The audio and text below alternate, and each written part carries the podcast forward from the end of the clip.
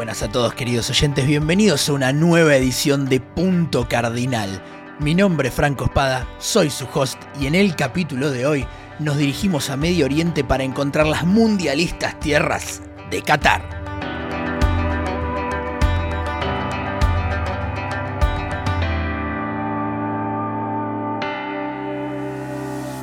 Bueno, bienvenidos, bienvenidos. Después de tanto tiempo han pasado más de dos años del último capítulo de Punto Cardinal, aquel capítulo donde cubrimos Singapur. Esto en principio no es el comienzo de la tercera temporada de Punto Cardinal, sino más bien un capítulo especial que tiene que ver, por supuesto, con el Mundial de Fútbol que se va a disputar, o se está disputando probablemente para cuando estén escuchando este capítulo, en eh, el estado de Qatar, que es el país que vamos a estar cubriendo hoy, con la finalidad, más de que hacer clickbait, de poder informar y conocer un poco más este país del que todo el mundo va a estar hablando durante el próximo mes. Así que, sin más vacilación, vamos a dar una introducción a Qatar.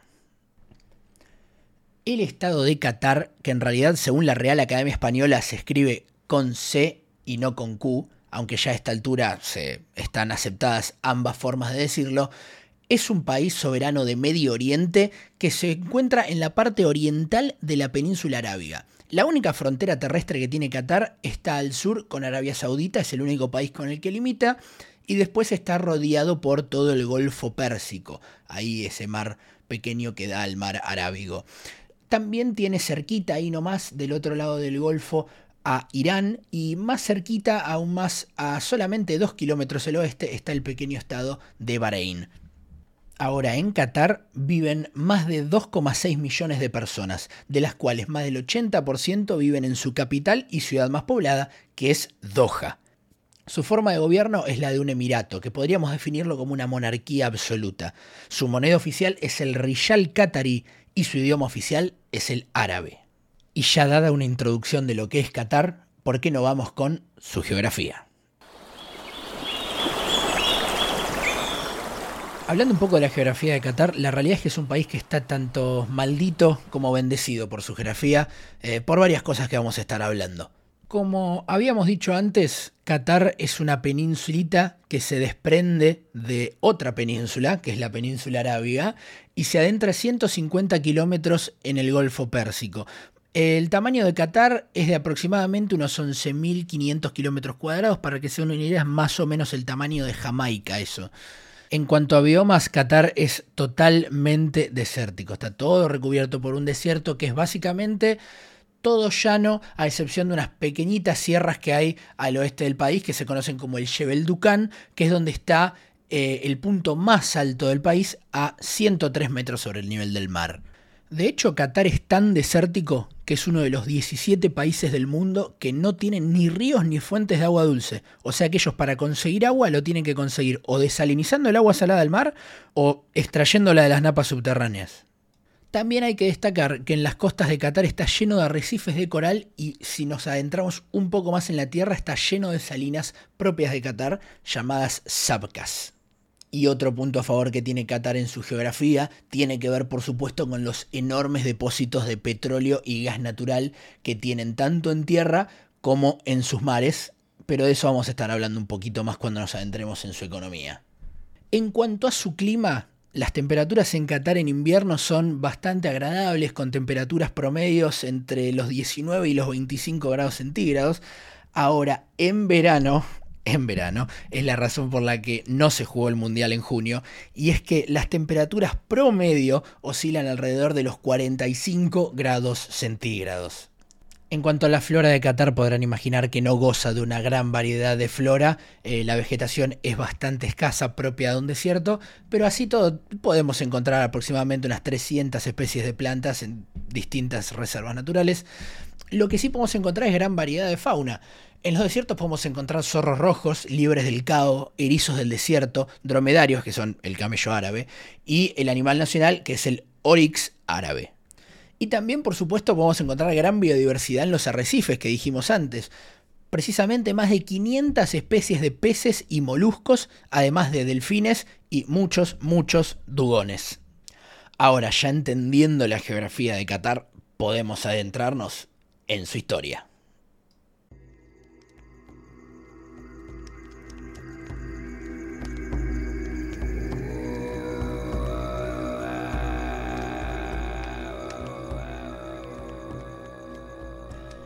La península que hoy consideramos Qatar está habitada por humanos desde el Paleolítico, lo que consideramos en términos científicos bastante tiempo. Existe evidencia de que las tribus que habitaban Qatar llegaban a comerciar con los babilonios, con los persas y hasta con los griegos del imperio Seleucida.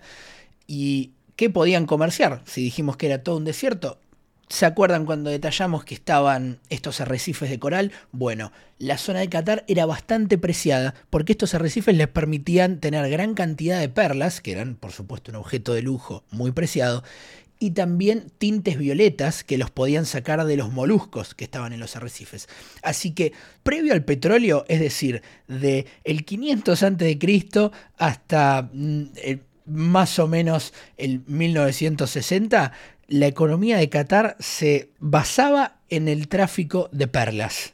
A partir de ahí va a pasar el tiempo y la península catarí va a ser conquistada en el 224 por el imperio sasánida, que era básicamente un reboot del imperio persa quemenida, y es ahí donde le vamos a conocer el nombre actual a Qatar, porque ellos la van a nombrar Beth Qatarie en arameo o Tierra de los Cataríes.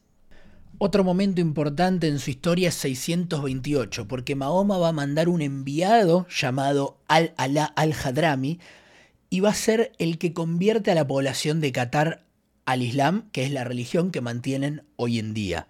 Después, desde el 621 hasta el 1253, Qatar va a formar parte de distintos califatos árabes. Primero el califato Umayyad y después el califato Abásida. Después del colapso del califato abásida en 1253, Qatar va a formar parte de varios distintos emiratos en los siglos siguientes e incluso va a haber fuertes portugueses en las costas cataríes.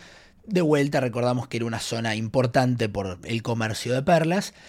Y finalmente en 1871 va a ser otra vez parte de un gran imperio, esta vez del imperio otomano, en donde va a quedar siendo parte hasta 1913. Es ahí donde se va a ganar unos breves años de independencia hasta en 1916 convertirse formalmente en un protectorado británico. Como colonia inglesa, Qatar va a pasar casi 60 años, va a durar hasta el 71 y van a ser por supuesto los británicos los que empiecen a sacar las primeras oleadas de petróleo de Qatar, en donde bueno, ahí ya empieza a notarse esa importancia histórica en Qatar, ya no eran tan importantes las perlas por supuesto en estas épocas más modernas, pero cobraba importancia el petróleo, que es lo que los ha hecho tan ricos los países árabes en los tiempos que corren.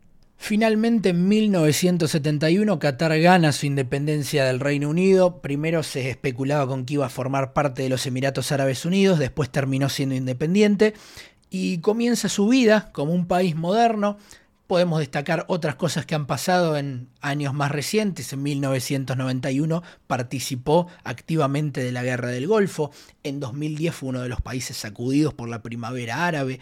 También tomó parte de la guerra en Siria en 2011 y más recientemente, entre 2017 y 2021, tuvo un escándalo importante diplomático con Arabia Saudita, los Emiratos Árabes Unidos y con Egipto, eh, que tenía que ver con que todos estos países rompieron relaciones diplomáticas con Qatar por supuestos eh, links, supuestas vinculaciones del gobierno qatarí con varios grupos terroristas árabes. Y ahora sí, con todo el contexto, podemos ir de lleno a la actualidad.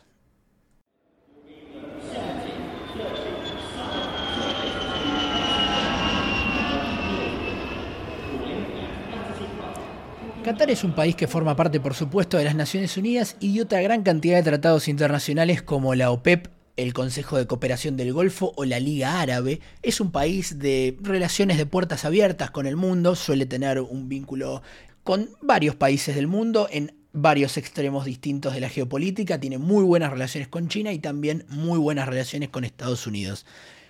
En temas de legislación, Qatar es relativamente liberal y progresista en relación a otros países árabes, lo cual, como diría el Diego, no es mucho. Eh, ellos aplican un variado entre derecho europeo y ley islámica, sobre todo la ley islámica para quienes son cataríes, que deben seguirla.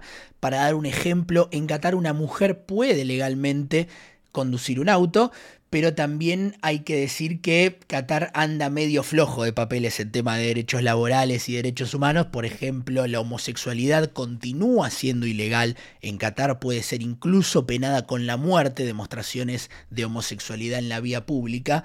Y también en cuanto a la parte laboral, sigue habiendo un sistema de básicamente servidumbre moderna, que se vio evidenciado en la gran cantidad de muertos que hubo en las construcciones, para la Copa del Mundo del 2022 y es una de las cosas que tanto reclaman los organismos internacionales a día de hoy.